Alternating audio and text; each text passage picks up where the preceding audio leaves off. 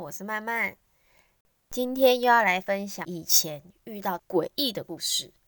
今天要分享的这件事，大概发生在大学一二年级的时候。我的大学是在东部某间学校，我不确定在其他地方读大学是什么样子。在东部，至少在我那个年代，我们那边的店面大概都九点左右都会关门。你就算想要在外面待很久吃饭。可能只有少数的居酒屋。这个时候是第一次离开家，又到了东部。大家刚开始离开家里到外面去住之后，就开始解放自我，在东部也没有什么事情做，晚上就夜冲，然后看夜去海边，或者是偶尔夜唱等等。一群人就是一个车队，就这样子骑出去。我还记得那一天，我们是跟着上面学长姐一起出去。我们一开始只是想聚餐，到了一个靠海滨的一间餐厅聚餐，大概到八九点，大家就就准备要回去学校，要回去宿舍。之后我的直属学姐就说，我们有没有想要再吃点甜点？靠近海滨有一个类似小摊贩，又说有没有想去吃，还可以带我去。那我们那时候一群刚从家里解放出来的小孩，当然就是觉得能够越晚回去越好。所以我们就说哦好啊，那我们就去吃。那所以就带我们去那一间豆花店。吃完了之后，时间差不多就是大概九点多。吃完之后，大家各自骑车回去。那时候说，哎，反正现在也都解散，那我们回去，我们也不用再跟着学姐他们一起骑车回去。我们就想说，可以在附近晃晃啊，看看附近有什么地方探险。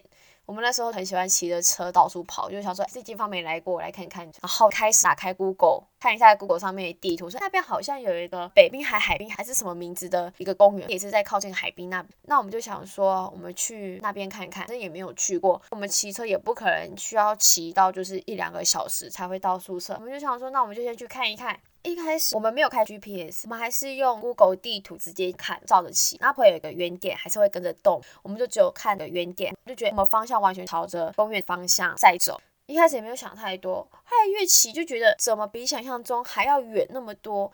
我们那时候原本预估大概几分钟就可以到了，没想到需要骑那么久。然后又觉得，哎，越骑好像越接近山里面，就开始有在爬坡。怎么开始骑到山路，而且越来越暗，开始没有路灯，然后也没有店面。我们那时候就觉得很奇怪，所以因为我是坐在后座的，我就把手机拿出来，把 GPS 打开。我原本 GPS 是没有开声音的。我就想说跟着 GPS 骑好了，就发现还是越骑越奇怪，越来越深处。一开始可能还可以看到呃当地居民，后来慢慢的什么人都看不到，而且越来越暗，完全灯光靠着手机跟摩托车前面大灯，这实在是太奇怪了。就算 GPS 上面的地图都还是照着正常的方向在走，但是我们骑车就是觉得越来越怪，而且又真的骑得太久了。我们那时候就想说，算了，就直接往回骑好了。就当我们准备要掉头往回骑的时候，原本都没有再出声音的手机，突然传出一个女生的声音说：“前方请右转。”我们两个马上傻眼，怎么可能？而且看地图哦，它的路都是直的。我们那时候其实是停在原地，想说正在想说要不要回转的时候，所以我们也是都没有动的。通常你在都没有动的时候，你的 GPS 正常来说就是你就是在那个位置，不会突然跟你讲说你要往哪里走，一定是你在行走的时候到了某个点，才他才跟你说你等一下要往哪里转。我们那时候就想说也太奇怪了吧，而且突然出现一个很不熟悉的女生的声音，因为通常出现不就是 Google 小姐的声音，我们两个就很有默契的装作没有听到，就要往回走。我们往回走，骑了几乎快要一个小时的时间，我们还是骑不出那个山。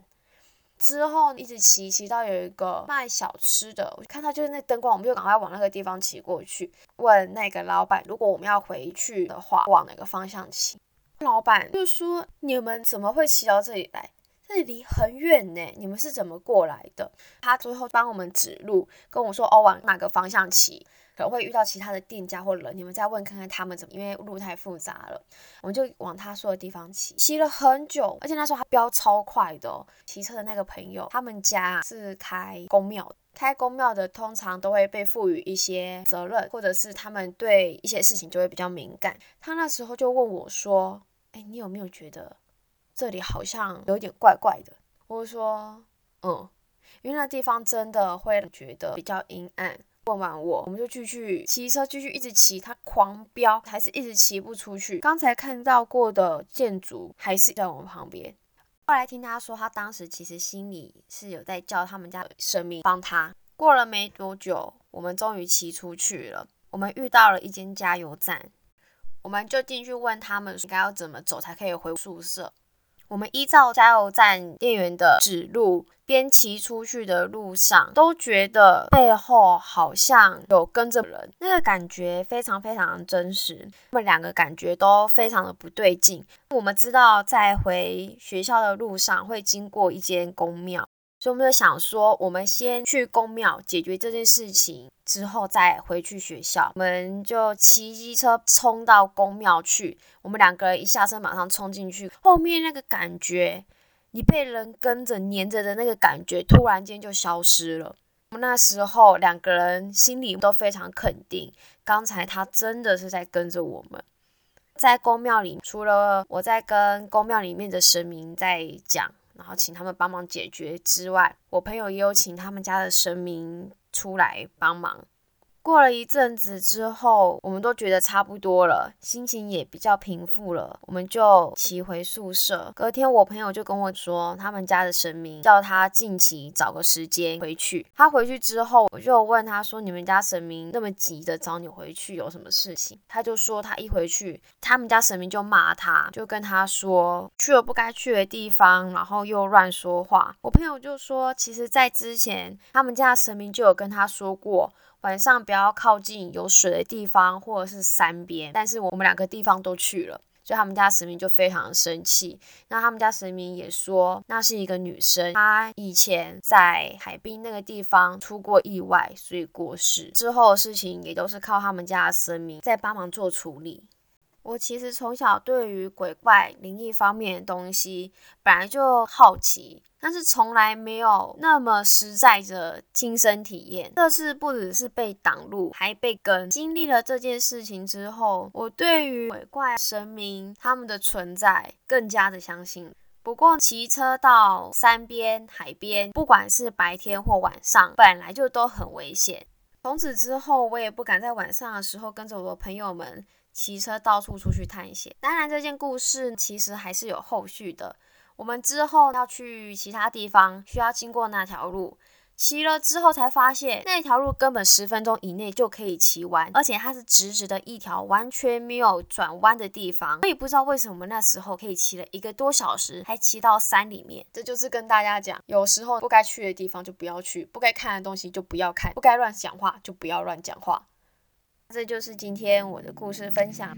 还有想让我说的故事，或者讨论主题，以及任何想说的话，都欢迎到我的 IG 或传 email 跟我说说吧。不要害怕，相信一切都会好的。我们下次再见。